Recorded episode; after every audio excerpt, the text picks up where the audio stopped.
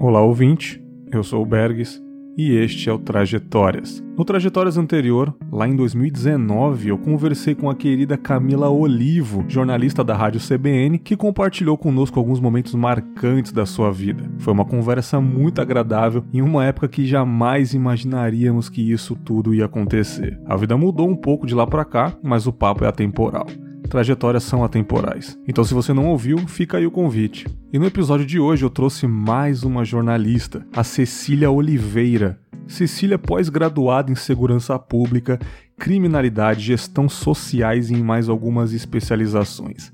Atualmente é editora e colunista do bombástico The Intercept Brasil. Batemos um papo sobre o início de sua carreira, mesclado com momentos atuais do nosso país. Mais uma boa conversa com relatos da vida e histórias. Sempre histórias. Então fica aqui mais uma vez a minha reflexão. Para que vivemos se não para compartilhar os nossos momentos? Obrigado pela audiência e bom episódio a todos.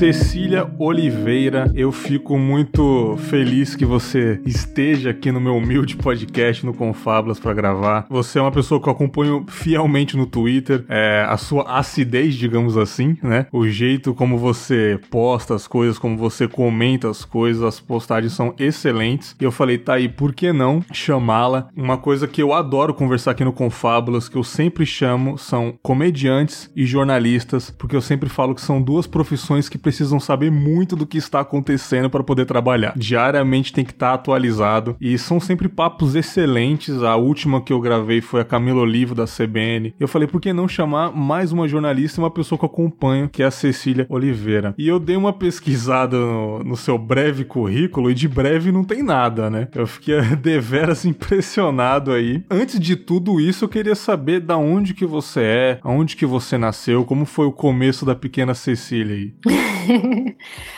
Olá, é ótimo estar aqui com você para poder compartilhar um pouco aí, né? Uhum. Estamos aí num, num, momento bom de ouvir histórias, bater papo, dar um, um passinho para trás enquanto a gente aguarda tudo isso passar. Mas então, é, eu nasci em Contagem, na região metropolitana de Belo Horizonte. Uhum. Passei ali minha infância, minha juventude e agora já tem pouco mais de 10 anos no Rio de Janeiro. Você saiu de lá, você já fez faculdade por lá ou você começou a vida acadêmica depois no Rio, saindo de lá? Como é que foi esse começo de trajetória profissional aí? Não, eu fiz, eu fiz faculdade ainda em, em Minas. Eu fiz faculdade ali em Belo Horizonte. Uhum. Entrei um pouco tarde, entrei na faculdade com 21, Sim. né? Geralmente o pessoal entra antes, o pessoal que eu digo, quem está direitinho na escola, quem tem boas condições, bons acessos, Sim. né?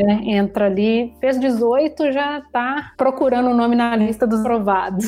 Sim. E você formou primeiro em jornalismo, né? Isso. Eu formei primeiro em jornalismo, então eu formei ali 2005. Uhum. E em 2006 eu comecei a, a, tentar buscar me especializar, porque jornalismo é uma, é uma, é uma faculdade muito genérica, né? Você sai dali é, especialista em nada, basicamente. Rapaz, eu, eu, não, eu, não, eu nunca passou pela minha cabeça isso. Eu achei que realmente é um curso bacana, mas meio que você tem que estudar por fora, então. É, então assim, e a formação em jornalismo, ela é bem peculiar aqui. Por exemplo, se você for ver Estados Unidos, por exemplo, não tem uma graduação em jornalismo. Uhum. Você estuda economia. Então, você faz economia e depois você se especializa e, e, e busca uma, uma, formação complementar em jornalismo. E aí, beleza, você vai é, cobrir economia. Sim. Né? É, é, meio que o caminho inverso do daqui, que eu acho que faz mais sentido, inclusive. Então, aqui eu fiz isso. Eu formei e depois eu fui fazer essa especialização em, em criminalidade e segurança pública pública, depois eu fiz administração pública e fiz teologia também. A parte da teologia não está no currículo. você fez teologia, cara. É uma coisa que você é, sempre gostou de estudar, sempre foi entusiasta nesse assunto? Ah, necessariamente, mas é, a minha mãe se tornou uma pessoa muito religiosa, então ali quando eu era adolescente eu frequentei muito a igreja. Uhum. Então, eu fiz, eu cursei teologia, inclusive com a minha mãe, que hoje é pastora. Caramba! Então, ela foi ordenada pastora e eu não busquei ordenação, fui fazer outras coisas da vida. Sim, sim, sim. Sim, muito bom. Mas poderia. Claro. Mas precisava de se especializar ainda mais ou você já tinha condições de, de ser igual a sua mãe já? Eu acho que é sempre as coisas vão se complementando, né? Uhum. Era, era um curso que era reconhecido pelas organizações é, e conselhos de igreja e tudo, então eu poderia ser ordenada se assim quisesse. Caramba, que Mas legal. não era bem a, a, a missão que eu gostaria de cumprir. Sim, sim. Você pós-graduou em criminalidade e segurança pública. Eu acho um estudo tão incrível, cara, embora seja tão complexo na minha cabeça, principalmente quando se trata de Brasil, né, cara? Mas realmente eu acho isso incrível. E como que foi essa especialização aí? É muito difícil se especializar nessa área, depois você trabalhar nessa área de criminalidade? É um pouco complexo, Uhum. especialmente sendo mulher, porque, por exemplo, na minha sala, no meu curso, Uhum. nós éramos, sei lá, acho que nem 5, num, num, nem 10% da turma. E a minha turma tinha muito policial e militar. Ah, E sim. eu não era nenhuma, da- nenhuma das duas coisas também. Sim, Então, assim, eu era, eu era o recorte do recorte.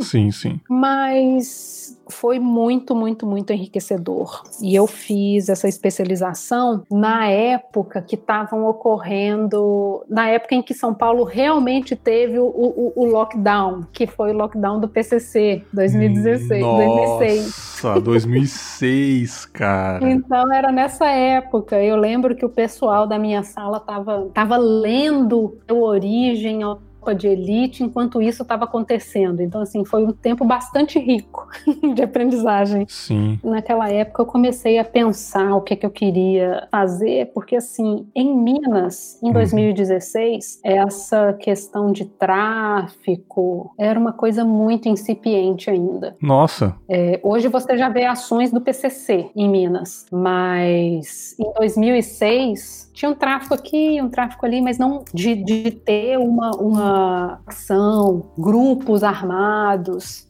É, eu lembro que eu escutava muito uma rádio que chama Itatiaia e que tinha o- o- os programas policiais a lá da Atena. sim. É, e a maioria dos casos eram, eram, naquela época, isso se chamava crime passional, né? Eram muitos crimes passionais, Aham. que hoje a gente chama de feminicídio. Olha aí, é um fato curioso, só te interrompendo. Eu achei que ainda existia o crime passional, mas foi substituído pelo feminicídio, então. Sim, porque assim, o que a gente chamava de crime passional era, era basicamente isso do tipo: o cara não suportou o fim do relacionamento, o cara foi chifrado, o cara Uhum. tinha ciúme. É, são, são as mesmas configurações. Hoje em dia, ninguém. Só, só os desavisados usam crime passional, né? Entendi. Entendi, no caso eu. Eu achei que tinha uma diferença, não que. É, assim, eu achei que tinha uma diferença entre crime passional e feminicídio, né? Mas vejo que foi substituído e, e realmente faz sentido agora que você explicou. É, então, quando eu vi isso, eu falei: ah, eu não quero ficar aqui. Aham. Não. Sim.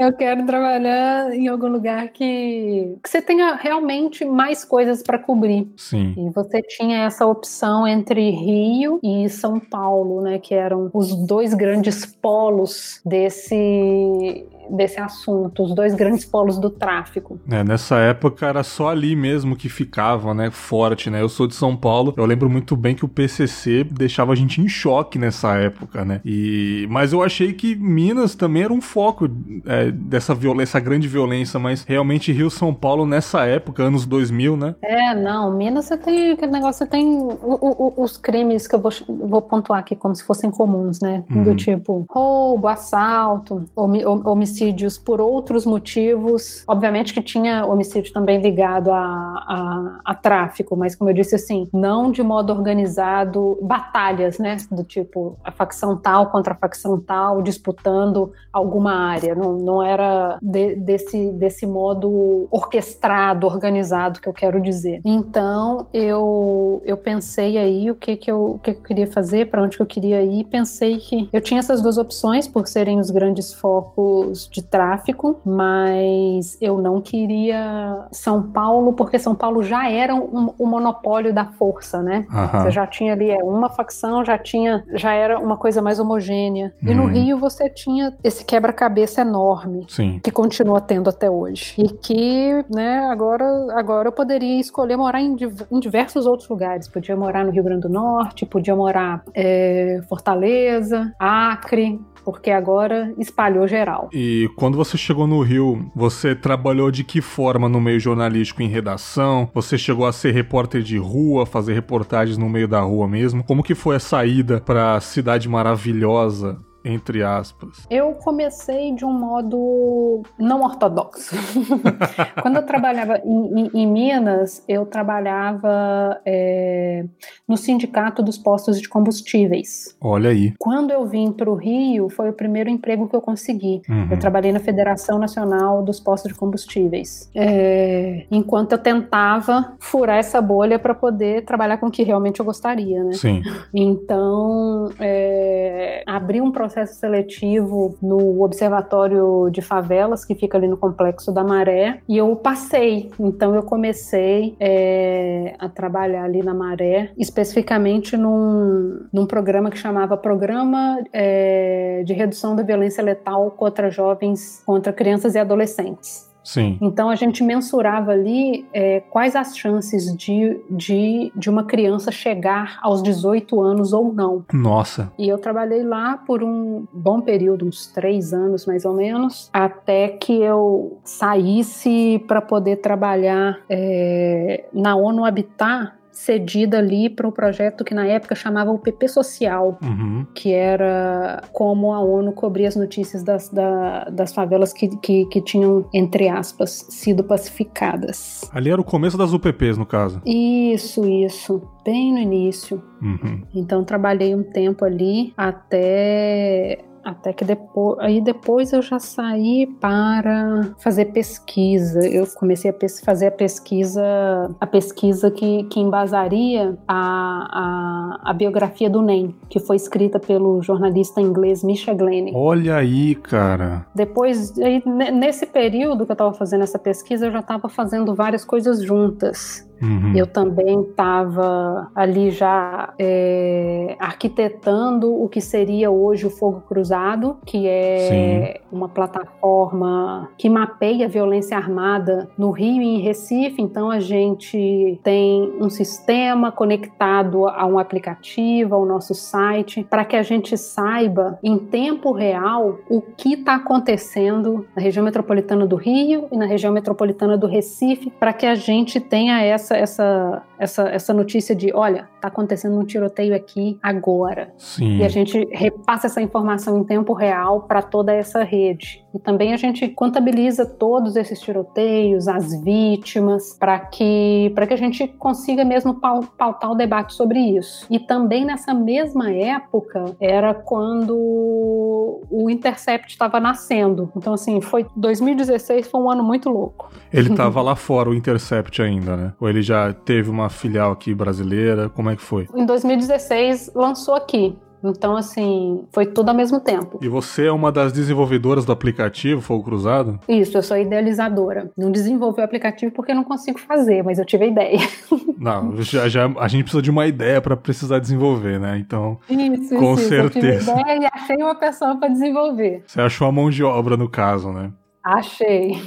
e esse lance todo que você foi no Rio, você cobrou, é, você cobriu coisas de certa forma perigosas. Por acaso, é, aconteceu alguma coisa inusitada, alguma coisa marcante durante esses anos trabalhando nessas áreas do Rio? Isso é interessante de você falar, porque às vezes há coisas que para mim são batidas assim, já não, não, não seria nada extraordinário. Uhum. Mas quando você conta pra pessoa, a pessoa, nossa, como assim? né? Então eu, eu até fiz uma, uma thread no, no Twitter uhum. onde eu conto casos assim, casos aleatórios de coberturas. Então teve, por exemplo, uma vez no ano 2018. Uhum é, que eu tive, eu tive uma ideia que eu queria entrevistar os traficantes para poder ver o que, que eles achavam do período eleitoral, como que como que era o relacionamento é, entre políticos que iam pedir voto na, na favela e ver como que funciona, posso ir até ali, posso ir até aqui, colocar uma faixa. Uhum. Então eu fiquei ali o dia inteiro fazendo fazendo um lobby ali para convencer o cara a me dar uma entrevista. Rapaz. Então almocei, almocei com ele, é, acompanhei ele andando de um lado para o outro, fazendo a contabilidade. Nossa. Depois de, foram 10 horas. Começou a chover, foram 10 horas até que ele. Até que venci pelo cansaço, eu acho, né? Porque 10 horas. Foi 10 horas convencendo ele a, a te conceder uma entrevista, no caso. É. Meu amigo. Cecília do céu. Mas funcionou. Mas é interessante essa ideia, porque de certa forma os políticos chegam diferente nesses lugares, né? É muito diferente ele Sim. chegar em outros ambientes, em outras áreas, em outras regiões nobres, almoçam com as pessoas e ele chegar na comunidade prometendo coisas para a comunidade, né? Para poder ganhar voto, no caso, né? Sim, sim. Aí promete uma reforma de uma quadra, é, uma praça, uhum. né? É, promete dar um cargo para um, um cargo para outro. Então, tudo isso ele foi falando, tá? É, o vídeo está no YouTube do Intercept Brasil e no site também. Estará no post aí para todo mundo ver. Essa foi, essa foi a situação mais inusitada no caso dessa parte do Rio de Janeiro? É, foi uma delas, uma delas. Tem esse tipo de situação, é. Sim, sim, cara. Tem uma jornalista, ela era da Band, cara. Eu lembro que ela, eu não sei se é o seu caso, mas ela subiu o morro mesmo para dar, pra, como repórter. Ela subia de colete. Eu ainda vou lembrar o nome dela, depois eu marco. E ela tomou um tiro de fuzil no ombro, cara. E atravessou e tudo. Ela foi pro hospital, ficou dias no hospital. E eu falei, caramba, cara, esses jornalistas que só. Pra gente ver esse tipo de notícia, alguém tem que estar tá lá fazendo isso, né, cara? E meio que a gente esquece disso, né? E nem valoriza isso. Exatamente, exatamente. O vídeo não se grava sozinho, né, cara? Alguém tem que ir lá noticiar. E eu vejo as pessoas vendo notícias e achando normal aquilo. E eu falo, gente, alguém tá lá fazendo isso pra gente poder ver, né? E é uma das coisas que eu fico mais indignado, porque, cara, para mim, assim, é jornalismo, cara, esse tipo de jornalismo eu acho incrível, cara.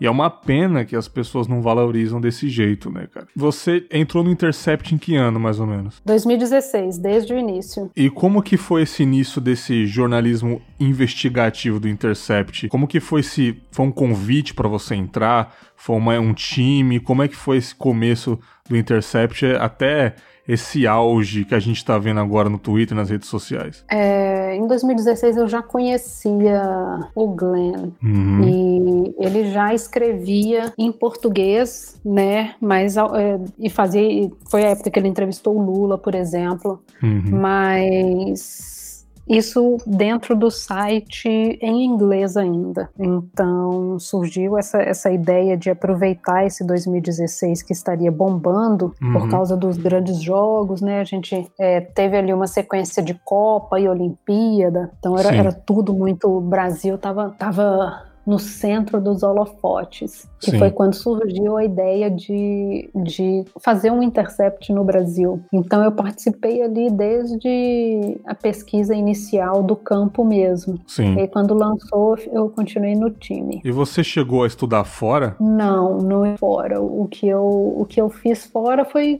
foi o quê? Depois dos 30 já, uhum. quando eu viajei para poder tentar aprender inglês. Sim. E foi uma experiência legal lá fora? Foi, bem diferente, né? Especialmente assim, quando você vai é, depois, depois de velho. é, é, uma, é uma outra coisa, assim, porque eu imagino que quando você faz essas viagens e você é novo e tudo, você. significa que alguém tá pagando sua viagem, né? Exato. Basicamente. Sim. Mas quando você faz esse tipo de viagem já velho, você juntou dinheiro, tem também aquela, aquela satisfação assim do tipo, porra, consegui, né, cara? É. Eu consegui fazer isso? Uau! Sim, cara, sim. Porque, assim, sinceramente, foi o tipo de coisa que eu não me imaginei fazer, assim, pra vida, sabe? Sim, Hum, sim. Não era uma coisa que estava no meu horizonte. Definitivamente não era. É que eu achei que você conheceu o Glenn lá fora, no caso, mas você conheceu aqui não, mesmo. Não, não, não, não. Não, ele mora no Rio, né? Então Aham. foi por aqui mesmo. Aí você ficou quanto tempo lá estudando? Ah, é, fiquei cinco meses só. Até Sim. porque o dinheiro acaba, né? Eu Sim. juntei e o dinheiro acabou. Tem que voltar. Sim. Aí você voltou pro Rio pra continuar. Isso. E aí continuei estudando. E aí, quando voltei, já foi essa época que eu consegui esse, esse, esse trabalho para começar a, a pesquisar para a biografia do NEM. Caramba, eu acho muito interessante isso, cara. Porque foi alguém de fora que fez a biografia desse, desse traficante, né? Sim, sim. Cara, Mas muito louco isso. isso, tem um monte de coisa envolvida, sabe? Porque assim, foram quase três anos de pesquisa. Saber tudo sobre ele mesmo, né, cara? Pra poder depois. É, Então, Entendi. assim, eu pesquisei a escola onde ele estudou quando ele era criança, sabe? É, eu, eu busquei o boletim dele da escola, assim, coisas muito desde a infância mesmo. Então, é, pesquisa desse tipo exige muito recurso, muito recurso. Sim. É, e o nosso mercado editorial não adianta esse tanto de dinheiro com tanta antecedência para você escrever um livro. Aham. Então, assim, você pode um grande, você pode ser um grande nome, mas o nosso mercado editorial paga, paga muito mal. Então, assim, você ou você é muito famoso e vai fazer outras coisas da vida, porque muito famoso e vai escrever a biografia de um traficante, sabe? Entendi. São, são, muito, são muitas coisas envolvidas. Então, assim, foi muito bom que, que esse cara, que o Misha teve esse, esse interesse e, e conseguiu se dedicar, conseguiu é, me pagar por tanto tempo para poder fazer uma pesquisa grande, bem Uhum. estruturada, né? Então, é um projeto de longo prazo. Você precisa de dinheiro, você precisa de pessoas. Ele, ele, ele tinha que, que, que viajar, porque a história não é só Rio de Janeiro. Então, assim, tem, Aham. são muitas coisas. Sim. Parando pra pensar, a maioria desses tipos de incentivo é muito complicado aqui no Brasil. Desde editoras, desde você fazer um filme, né, cara? Se você não tiver condições de berço, fica muito complicado você tirar isso do papel. Sem grandes patrocinadores. Vide quando você É. vê um, um filme de Hollywood.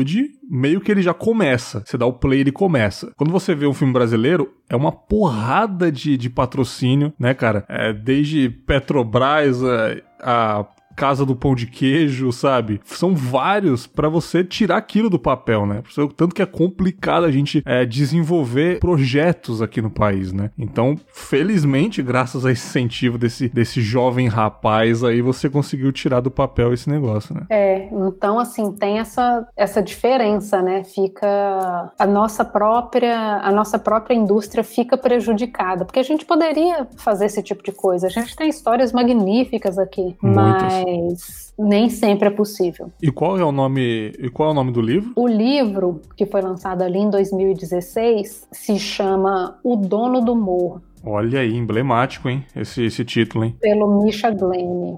Isso. Nossa. Ele tem, ele tem umas, um- uns outros livros que tocam aqui no Brasil também, e por isso ele começou a ter essa, essa curiosidade sobre o Brasil. Ele escreveu sobre máfia Uhum. é, e sobre crimes digitais também. Então, assim, che- o, o- o Brasil aparecia ali pelas beiradas, e foi isso que despertou a, a curiosidade dele em ver histórias no Brasil. Querendo ou não, é um produto que vende bastante, né? O crime. Sim, são histórias fascinantes, né? Sim. Porque envolvem vários, vários poderes. Tem política, tem sociologia, antropologia, tem a história da fundação do Brasil, tudo misturado ali. Nossa, cara, fiquei, fiquei com vontade de ler. Sinceramente. É, é um livro ótimo. Tudo bem, você né, ajudou no desenvolvimento desse livro. Por acaso deu algum problema pro seu lado para fazer esse título? Vide o caso do Caco Barcelos, entre outras pessoas que mexeram com peixe grande, sabe? Não, não, não aconteceu nada. E eu lembro que quando saiu a data de publicação mesmo, eu fiquei muito nervosa porque Eu imagino.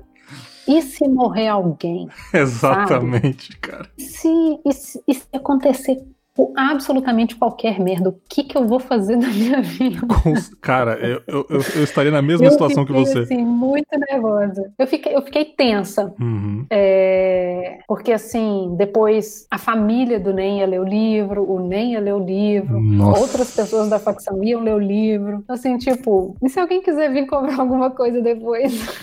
É, é isso, cara. Isso é o que eu, cara, eu sei que eu temo sempre, cara, porque pode não acontecer na hora, né, cara? Eu lembro que eu, eu trabalhei um tempo atrás numa boate, né? Eu fazia, eu fazia segurança, fazia às vezes a área, a área de contabilidade lá, e sempre os chefes da segurança, alguns queriam arrumar brigas, sempre com as pessoas que estavam bêbadas, sei lá, é, puxava uhum. o cabelo de uma mulher lá dentro. Aí ao invés deles pegarem o rapaz e colocar para fora, eles queriam começar a chutar o cara, esculachar o cara, né? Só porque eles, tá, eles são grandes, sabem lutar, essas coisas assim, né? E eu sempre falei para eles, cara, o problema não é você fazer isso agora, o problema é a cobrança que vem depois. Uma hora você vai sair do trabalho, sabe? Então eu fico imaginando você fazendo esse trabalho do livro, até aí tudo bem. O problema são as consequências depois. E que bom que não aconteceu nada, né?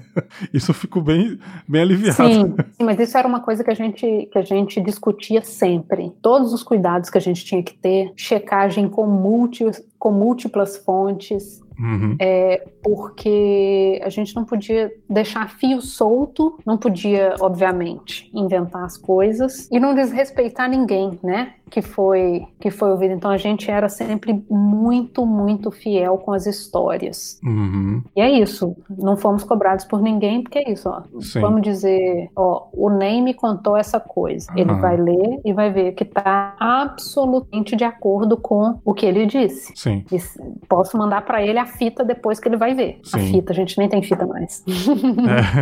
É, é, no caso, vocês iam entrevistá-lo e gravava a conversa para depois é, passar para texto, né? sim, sim, sim. Com ele na prisão. Sim, ele foi entrevistado na prisão. Cara, que, que- e como que foi o feedback depois do lançamento, assim, é, das pessoas, até dele, o que ele achou? Olha, da última vez que, que eu tive notícia, ele ainda estava preso. Ele estava preso em Rondônia. Uhum, E o diretor do presídio de Rondônia não permitiu que ele lesse o livro. sim. Então eu não sei se ele já leu. Caramba, não permitiu? Isso tem algum motivo? Sei lá.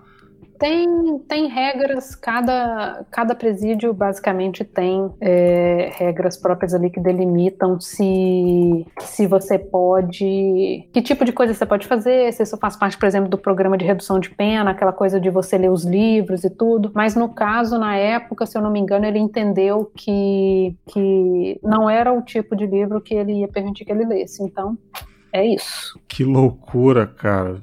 Agora fica a curiosidade, será que ele já leu o, o livro da própria biografia em, em 2020 já, né, cara? Foi lançado em 2016, no caso, como você disse. É, Caramba, cara, que louco. Você não poder ler a própria biografia, né? Ah, tudo bem. Regras são é. regras, né, cara? Tudo bem, você fez isso, que eu acho uma coisa muito, muito corajosa, parabéns, né? Mas acho que tem algo também muito perigoso hoje em dia, que são os políticos também, né? Esses tipos de ameaças de políticos. E o Intercept tá fez muito isso há uns meses atrás, do lance de vazar as conversas. Por acaso nisso deu alguma coisa também? Ou vocês conseguiram trabalhar é, não o com o Glenn, né? Que o Glenn se prejudicou muito com isso daí, né? Vide aquele episódio é, lamentável na, na Jovem Pan. Mas um todo como equipe teve consequências ou vocês estão conseguindo trabalhar normalmente? Não, na verdade. Na época houve muito, muito, muito, muita falação sobre aquelas coisas do tipo, ah, não- a gente não deve dar, dar voz para bandido, que não sei o quê. Aham. Mas, cara, a gente faz isso absolutamente todos os dias, né? Todo o tempo, né? Todo o tempo. Não é assim que a gente cobre política, inclusive? Exatamente. Resumiu perfeitamente. Então, assim, não existe isso. Sim, cara. É continuar mantendo fazendo isso, né? Eu disse para você no começo sobre. A gente tava em off, eu tava te explicando, né? Que no final a gente já falou um pouco como tá sendo esse lance, essa vida de jornalista em meio a tanta notícia ruim todo o tempo, Cecília. É, eu lembro que quando você entrou na call, eu falei para você como é que você está. E você falou, ah, tamo indo, né? e, eu, e, eu recebi essa, essa pergunta no trabalho também. A moça do trabalho pegou e falou para mim, Bergs, como que você está? Eu falei, tô indo. E ela falou, é, o ruim é se, não, é se não for mais, né? O bom é que você tá indo, né? Que bom que você não parou, né? É. Tá indo aí devagar e sempre. Exatamente. É, como que tá sendo o seu psicológico cobrindo tanta notícia ruim, cara? Porque antes de dormir, eu tenho é, essa coisa sadomasoquista de abrir o Twitter e me deparar com notícia ruim, jovem preto que foi mor morto na favela, mais uma merda que o Bolsonaro ou os filhos do Bolsonaro fez. Só que eu estou lendo, eu não estou cobrindo. Acho que isso deve ser ainda mais estressante. Como é que tá o seu, o seu psicológico ou psicológico dos seus colegas de trabalho que você conhece? É... Então. Já entendi. de épocas em épocas as coisas ficam ficam mais difíceis. Ah, sim. Ficam mais é, exaustivas. Suas energias, assim, tem, que você uf, cansei. Sim, sim. Mas isso é muito cíclico, sabe? Então, assim, agora eu tô cansada, vamos dizer que por outros motivos, assim. Uhum os motivos vão mudando. Sim. Eu queria dar uma caminhada na praia, eu queria passear no bar, uhum. eu queria fazer essas coisas, Sim. mas o trabalho ele, ele me deixa exausta. Sim. Então assim, por exemplo, na época da da intervenção foi bem cansativo, uhum. né? Intervenção foi 2018, foi um ano muito cansativo. Nossa. 2019, quando você achou que ia, não ia, quer dizer, nem vou, nem vou falar que você achou que não ia piorar, porque não tinha como. Mas sabe assim, aquela falsa, aquela falsa sensação que a gente tem, oba, acabou o ano, o ano novo. Sim, sim. essa, essa ilusão é, que a gente gosta de se aquela, iludir, né? Aquela ilusão que se quebrou com dias de sim, governo Bolsonaro. Sim, sim, sim, sim. Então, assim, 2019 foi muito exaustivo, o ano inteiro. 2020 parece que já tem 15 anos que você tá em 2020. Cara, eu, eu, ia, eu ia falar pra você até no começo, parece que o carnaval foi há tanto tempo né, Cecília? Pois foi é. tanto tempo, cara. Foi assim, meu carnaval foi excelente, acredito que o seu também. Eu vi as suas postagens, você tava bem feliz. E outras pessoas que conheço também estavam bem felizes, mas parece que foi há tanto tempo isso, cara. Tá tão distante essa lembrança. então, assim, tô cansada agora. Uhum. Porque eu quero fazer coisas que antes me ajudava a desestressar, sabe? Sim, sim. Que eram os meus escapes. Então, assim, eu sempre gostei de, de fazer longas caminhadas, assim. Uhum. Uma hora andando para cá, uma hora andando para lá. Que era um jeito que uf, você dava uma esvaziada, né? Então agora não tá tendo jeito de esvaziar.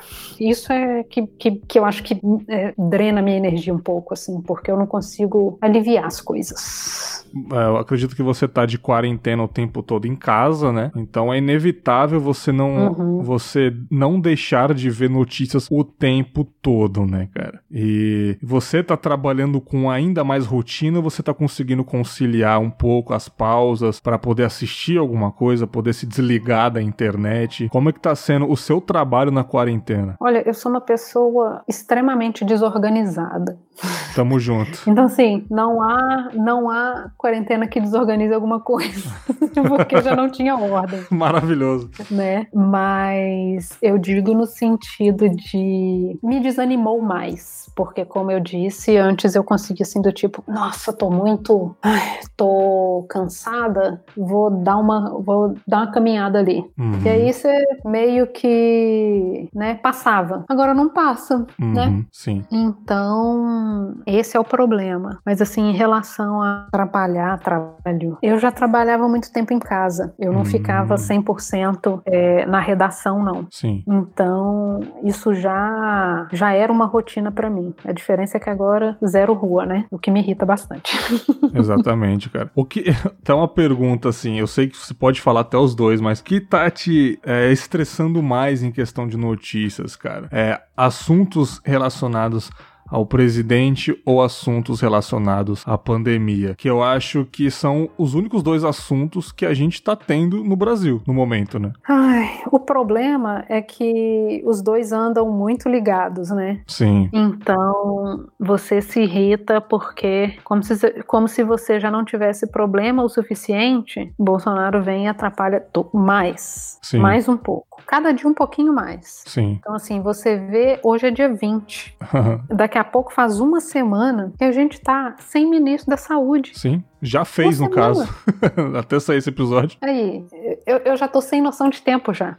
É, sabe por quê? Porque, tipo assim, tipo assim, eu ia é... chegar, eu ia chegar e comentar algumas notícias com você aqui, algumas que você retweetou, mas durante a conversa eu falei, cara, não vai fazer muito sentido, porque nesse exato momento tá acontecendo outra coisa. É, eu vou falar meio que no futuro. Esse caso que aconteceu com o menino João Pedro, né, cara, que ele foi assassinado por policiais civis, foi levado. No mesmo, um, no dia seguinte, outro jovem na comunidade aconteceu a mesma coisa, só que com a PM. Então, tipo assim, todo o tempo a gente tá recebendo bombardeamentos de notícias ruins, cara. Então, eu vou até. A gente generaliza, né? Notícias ruins diariamente, sem especificar qual que é. E eu não sei quem tweetou isso, falando que se a gente pelo menos tivesse um governo que tivesse ao nosso lado, falando, galera, fique em casa, vamos se cuidar, talvez a dor seria menor, né? O problema é que a gente tem que enfrentar dois inimigos, né? E assim, quanto mais, você, quanto mais você insiste nisso, significa que mais tempo a gente vai passar nessa merda, porque uhum. assim, se a gente tivesse já feito a quarentena direito, se a gente já tivesse, tipo, olha, parou, acabou, todo mundo em casa, a gente conseguiria estancar essa sangria, né? Uhum. E, e, tipo, a gente sairia da quarentena mais cedo, mas o negócio é, metade tá fazendo a quarentena, a outra metade fura aqui, fura ali, fura aqui, fura ali, fura aqui, fura ali, os índices não caem, cara. Sim. Não caem. Sim, sim. Cara. Então, assim, os caras nem fazem a quarentena e nem deixam a gente romper o ciclo. Então, assim, tá puxado. Na sua opinião, você acha que é, a gente vai passar os Estados Unidos em número de, de casos, cara? com o decorrer da carruagem aí, cara, o andar da carruagem, porque a gente tá praticamente em segundo já, né, cara? Você acha que a gente vai ser realmente o, o polo principal de toda essa tragédia? Eu acho que Bolsonaro e a equipe estão trabalhando para isso, não é isso? Corretamente. Então, assim, esse esse é, é, que é o problema. A gente e a gente tem é, problemas relativos a. Nos Estados Unidos, você consegue testar. Então, eles têm um número muito grande porque eles conseguem testar as pessoas e aferir quem tá, quem tá de que jeito. A gente tem a ilusão de que não tá tão ruim assim, apesar de estar tá muito ruim, porque uhum. a gente não testa, a gente não sabe. Então, assim, sabemos se tá, se tá maior, a gente está na frente de quem, atrás de quem, a gente tem um número uhum. que por uhum. si só já é terrível. A gente bateu os mil mortos por dia pela primeira vez, uhum. Mas vale a pena a gente lembrar que esses números não são números das últimas 24 horas, não são as pessoas que morreram nas últimas 24 horas. São esse número, ele é relativo a todos os resultados das do, dos últimos dias e que tiveram resultado nas últimas 24 horas. Então, assim, nos resultados de ontem pode ter gente, pode ter uma pessoa que morreu uma semana atrás, Sim. um mês atrás, e que foi testado só depois. Sim. Então, assim, a gente não tem o retrato fiel do hoje, do agora. A gente não sabe qual é a nossa situação hoje, dia 20 de maio. Sim. Não se sabe. Sim. É aquele, é aquele caso, tipo, tem muita pessoa morrendo que não foi registrada nas contagens, né, cara? Então, é meio que esses registros de morte é o que a gente sabe por cima, pode-se dizer assim, né, Cecília? Sim, sim. Cara, que loucura. É, aqui no Rio, por exemplo, eu, eu não conferi se o painel já voltou, mas aqui no Rio, o painel com a contagem de, de casos ficou fora do ar durante dois dias, ao menos. Nossa. Então, assim, ficou fora do ar por quê? Não sei. né? Não sei. Não sei. É, tô... É.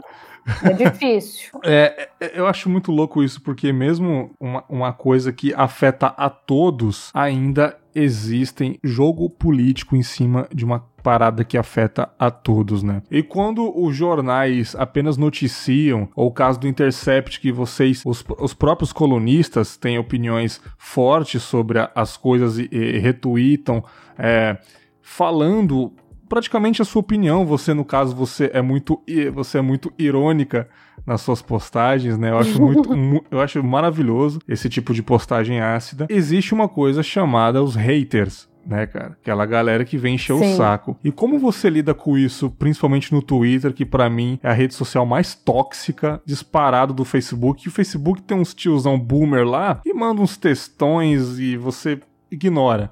Mas no Twitter, como são poucos caracteres, não dá tempo nem de fazer um argumento, só sair xingando, né? E como você lida com os xingamentos se você tiver esse tipo de problema no seu Twitter, Cecília? O segredo é use filtros. Porque nas suas configurações tem jeito de você filtrar é, quais respostas você quer ver. Então ali tem jeito de você tirar, por exemplo, eu não quero ver respostas de pessoas que não têm fotos, não quero ver respostas de, de contas que não confirmaram o celular né? Porque quando você faz a conta, eles te, te mandam um, um código de verificação, aí você, vê, uhum. você, você decidiu, eu não quero ver essas respostas. Então, assim, já, já, já melhora bastante. Uhum. Realmente melhora bastante. É, uma outra coisa que eu faço é quando eu vejo que é o tipo de tweet que, tipo, vai viralizar e vai dar merda, é, eu silencio e não volto. Sim. Então, assim, deixa o pau quebrar. Não tô nem vendo, literalmente. Então, isso você não se estressa com com isso, pelo menos, né? Não mais. Já uhum. estressei, já briguei, mas isso antes de eu entender que tem muita gente que vem. Gente, já aconteceu comigo um caso tão absolutamente ridículo Hum. Que foi assim, eu nem lembro assim, eu tuitei uma coisa, uma pessoa veio e respondeu né, desse jeito, já xingando. Eu, não, eu não, não vou lembrar o que, que, a pessoa respondeu, mas eu lembro uhum. que eu uhum. retruquei e a pessoa respondeu do tipo, ah, eu não sabia que você ia me responder. Tipo. Uf, clássico. E daí? Não é, cara? É só pra chamar atenção, né, no caso. É, tem, tem alguns que que, que é isso, é, é, é para chamar atenção. Mas já teve caso assim também de pessoa que quer te responder ali para que você fique puto e retruque e começa uma briga, porque a briga dá visibilidade para os perfis, sabe? Então hum. você fica ali hum. tretando e as pessoas vão, vão vêm para poder ver a briga. Sim. E aí aquela pessoa que tinha 100 seguidores, 200 seguidores, de repente está com mil, dois mil, porque as pessoas gostam de treta, né? Sim. Então, assim, é, é, é uma técnica. É uma uhum. técnica. Sim. Então, assim, não, não alimente os trolls. Jamais. Deixa eu falar sozinho. Sim. Na sua opinião, é esse tipo de jornalismo em específico com a Covid-19, com os casos que estão acontecendo, está tendo é, sensacionalismo em cima disso? Ou você apenas vê que realmente estão noticiando tragédias e só? Porque quando o G1, por exemplo, lhe fala, ah, morreu 1.179 pessoas em 24 horas, e as pessoas pegam e falam, por que vocês não falam as pessoas que foram curadas? Vocês só querem falar de tragédias. Eu vejo a visão. Cara, eles só estão comentando o que está acontecendo. Na sua opinião, isso é sensacionalismo? É a única maneira de mostrar pra galera que o terror está acontecendo de fato. E isso é um fato. Sim. Você tem que noticiar que caiu o avião e X pessoas que estavam ali morreram. Uhum. Não tem.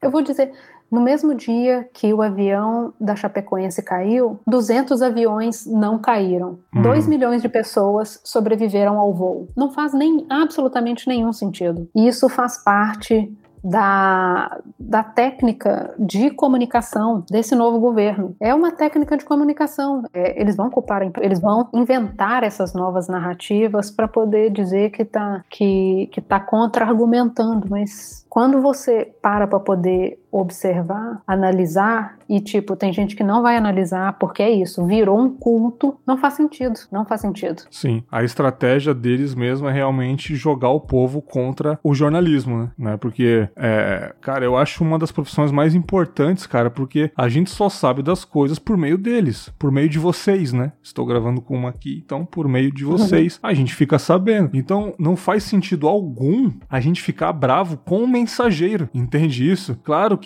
em todo tipo de profissão existem quem não faz o trabalho direito, mas na sua grande maioria faz um trabalho direito. A gente precisa dos mensageiros para saber o que está acontecendo. Então, toda vez, não só na internet, mas no meu trabalho, na, no meu cotidiano pessoal, eu fico de cara como que a galera tá manipulada falando: ah, mas a mídia distorce, a mídia isso, a mídia aquilo. Mas você entende que essa palavra mídia é uma coisa muito limitada de se dizer? Como assim mídia? É, especifica mais isso daí, né? Mídia, o que você quer dizer com isso? É um tipo de jornal? É uma emissora? Sabe? É uma palavra que ficou muito, muito suja por meio de quem está com o cérebro lavado, pode-se dizer assim, né, né Cecília? É, então assim, é, como eu disse, isso virou um culto. As uhum. pessoas ficam repetindo as ali sem prestar atenção de fato. Uhum. Então, se, se o mestre falou que o céu, é, o céu é laranja, essas pessoas vão começar a repetir que o céu é laranja. Sim. E você pode olhar para cima, ver que ele tá azul e a pessoa vai continuar repetindo que o céu é laranja. Exatamente. Por fidelidade. Por então, assim, fidelidade, assim, exatamente, resumiu bem. Elas decidiram participar desse culto. É, uhum. é, é, muito difícil você, você tentar analisar isso racionalmente. São, é, é, é, é uma situação, de fato, com, com múltiplas causas, né? Uhum. Então a gente está sofrendo o efeito disso. É. Para finalizar, Cecília, eu queria que você tivesse uma visão mais pessoal e experiência profissional. Você acha que vai melhorar? Talvez no ano que vem, ou cada vez vai ficar pior ser jornalista na internet? Ai, ai. Eu sou, eu sou uma pessoa muito pessimista. Olha Não aí. Não vou negar. Uhum. Eu sempre penso que vamos sair disso. Vai morrer muita gente, vai ser horrível.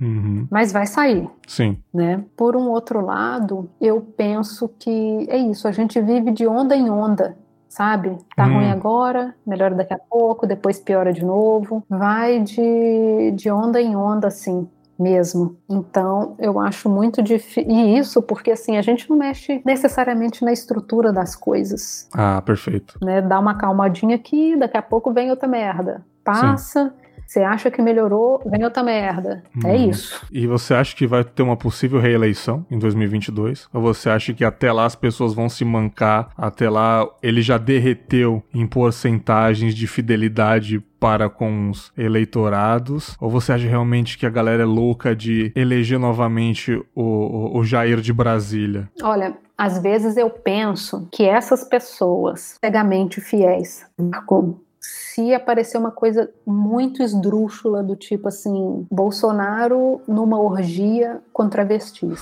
que é tudo que eles abominam, sabe? a ideia do que eles abominam. Sim, sim, perfeito. Porque assim, cara, o que mais falta?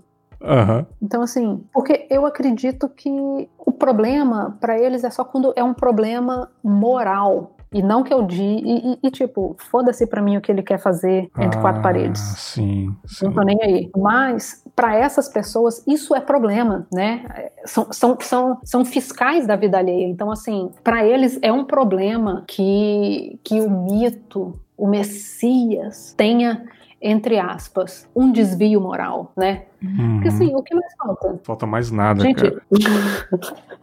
Sabe? É triste, se né? Você, se você não acha, se você não viu nenhum problema até aqui, é muito difícil você imaginar o que é problema daqui para daqui para frente. É, exatamente. Exatamente. É muito difícil pensar. É, mas é, vamos aí ter um, um pouco de pensamento positivo, Cecília. Eu, claro que você é uma pessoa que que não é tão, que não é tão positiva nesse caso, mas é, eu quero acreditar que a gente não terá esse terror é, nas próximas ondas aí, né, cara? Que a gente melhora um pouco, porque, cara, a, o brasileiro tá tendo muito inimigo por dia, cara. A gente já tem que sair para trabalhar, enfrentar o cotidiano lá fora, quem precisa trabalhar, quem precisa trabalhar com serviços essenciais, e pandemia e mais um governo que não tá nem aí pra gente. Então, eu sou um pouco pessimista junto com você, mas eu quero acreditar num futuro um pouquinho melhor. Muito melhor, eu acho que não vai ter, não. Um pouquinho melhor, eu acho que a gente já fica um pouco satisfeito, né? A gente só quer chegar em casa, abrir um latão de cerveja e relaxar, né, cara? Então, eu acho que a gente merece isso, né? e claro, acompanhando a notícia e tendo notícias um pouco mais agradáveis, né, cara? Tá muito cansativo, tá muito né? cansativo. A gente realmente só queria um latão. Exatamente. Mas tá cada dia mais difícil. É, exatamente, cara. Vamos, vamos aí ver o, quais serão os próximos dias a partir dessa postagem do episódio pra gente acompanhar se mudou alguma coisa para melhor ou para pior. Vide esse pior com caps lock. Cecília, adorei esse papo, foi muito bom, muito legal saber um pouquinho da sua trajetória, alguns fatos marcantes, conversei um pouco com você sobre esse lance das redes sociais, foi muito bacana de verdade, muito obrigado por aceitar gravar aqui comigo e fique à vontade para falar onde a gente pode te encontrar, é, os, os, seus trabalhos na internet, Instagram, Twitter, se você tiver outras coisas relacionadas, podcast do Intercept, fique à vontade, o espaço é seu. Eu que agradeço é, o convite. Se vocês puderem ou quiserem saber mais, acompanhe aí. Tô no Twitter, no arroba Cecília com dois E tô ali no Instagram com Oliveira com dois L's, underline Cecília. É isso. Maravilhoso, maravilhoso. Ouvintes, gostaram desse mais um Trajetórias? Eu voltei, hein? O último foi o ano passado. Eu prometo fazer mais uns dois ou três esse ano aí. É muito legal saber um pouco da trajetória de vida de pessoas que eu acompanho, né, cara? E compartilhar um pouco, porque é o que eu sempre digo no Trajetórias, né, cara? Para que vivemos se não para compartilhar os nossos momentos? Cecília, mais uma vez, muito obrigado. Ficamos por aqui. Até a próxima semana com mais um Trajetórias, boas lembranças ou o que vier na minha cabeça. Um grande abraço e tchau! Até lá!